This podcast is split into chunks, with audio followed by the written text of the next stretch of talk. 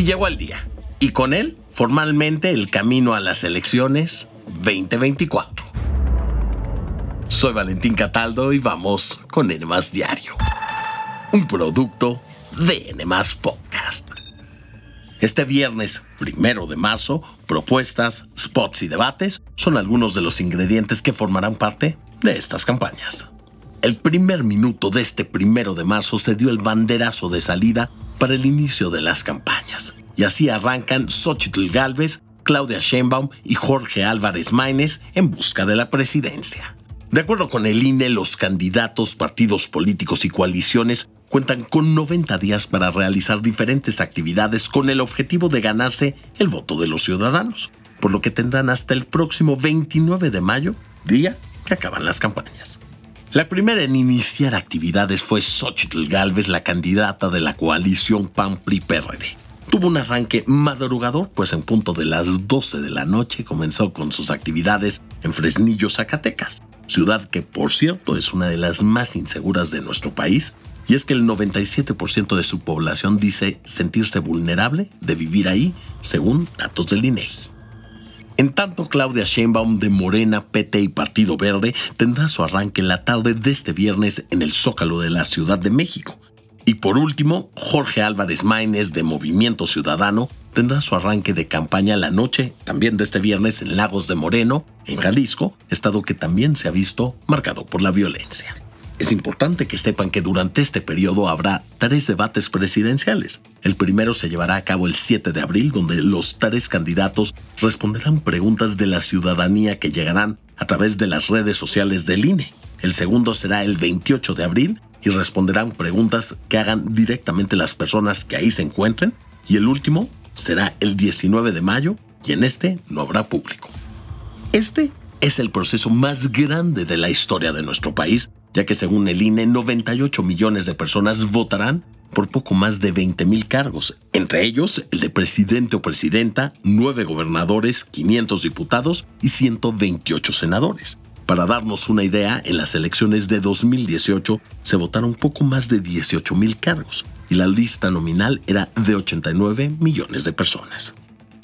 ¿Y cuáles son las reglas del juego durante las campañas? Según el INE, están prohibidos los actos oficiales en favor de algún candidato, partido o coalición, así como la creación de nuevos programas sociales.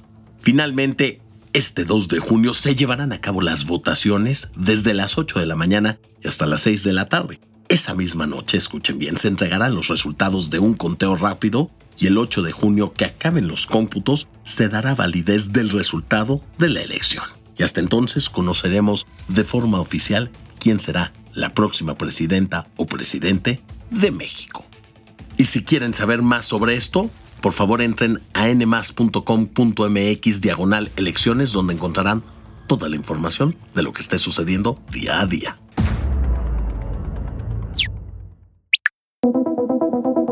Biden y Trump cara a cara en la frontera? Pues por decirlo de alguna manera, sí.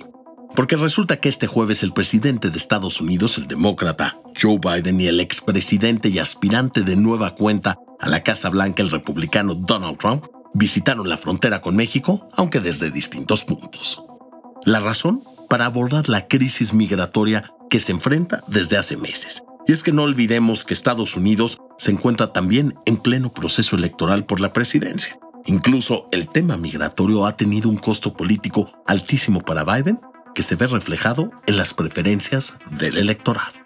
Según una encuesta del Pew Research Center, el 80% de los estadounidenses cree que el demócrata ha hecho un mal trabajo con este tema. El primero en llegar a la frontera fue Trump, quien aterrizó en Eagle Pass, Texas, donde se reunió con la Guardia Nacional de Texas y volvió a dar un mensaje antiinmigrante en el que dijo que la gente que se está metiendo a Estados Unidos es gente que salió de la cárcel, hospitales psiquiátricos y que son terroristas, lo cual calificó de horrible y acusó a Biden de esta situación. Si tomas a los 10 peores presidentes de la historia de nuestro país y los sumas todos, todos los problemas, todos los pésimos trabajos que han hecho, puedes sumarlos todos. No es tan malo como este ha hecho por nuestro país. Después llegó Joe Biden a Brownsville, Texas, en donde el presidente le pidió a Trump que se unan para apoyar un paquete fronterizo bipartidista estancado en el Congreso. También reconoció el trabajo de las autoridades fronterizas y dijo que es hora de hacer algo ya. Es muy sencillo. Ya es desde hace mucho tiempo hora de actuar. Acabo de recibir un informe de la patrulla fronteriza, así como de otras dependencias.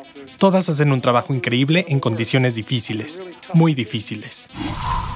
Mientras Biden y Trump dieron estos mensajes separados, a unos 500 kilómetros de distancia, miles de migrantes intentan llegar a Estados Unidos. Otras decenas de miles esperan respuestas a sus solicitudes de asilo y otros quedan a la merced de leyes que ponen en riesgo su vida como lo que pretenden en Arizona, donde los republicanos impulsan una iniciativa que permitiría a dueños de ranchos y tierras matar de manera legal a migrantes sin documentos que entren a sus propiedades.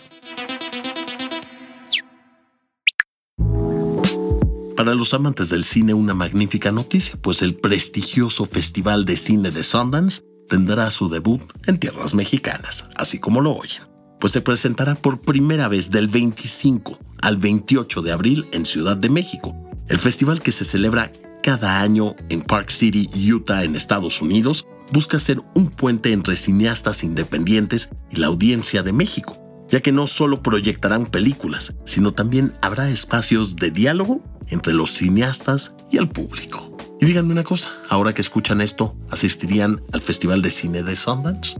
Por favor, contesten nuestra encuesta en la sección de comentarios. Esto fue todo por hoy, espero que tengan un gran cierre de semana, un gran viernes y no olviden seguirnos y activar la campanita de notificaciones y por supuesto que nos escuchamos en el próximo episodio de N Diario, un producto de N Podcast.